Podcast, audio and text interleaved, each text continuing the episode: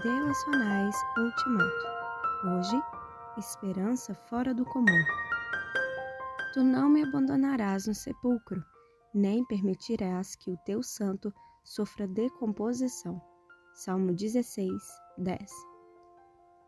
Logo após a morte, começa o processo de decomposição do corpo, também chamado de corrupção ou putrefação é a decomposição das matérias orgânicas pela ação das enzimas microbianas.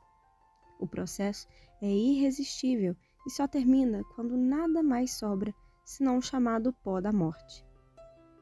É uma volta à origem. Você é pó e ao pó tornará. O processo da decomposição é oposto ao processo da formação da vida no útero materno.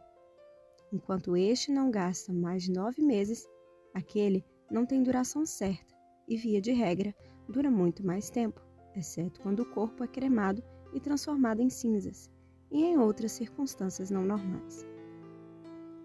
A rudeza dessas lembranças, das quais ninguém pode fugir, põe no mais alto relevo a esperança do salmista. Por isso, porque sempre tenho o Senhor diante de mim, o meu coração se alegra e no íntimo exulto, mesmo meu corpo repousará tranquilo, porque tu não me abandonarás no sepulcro, nem permitirás que o teu santo sofra decomposição.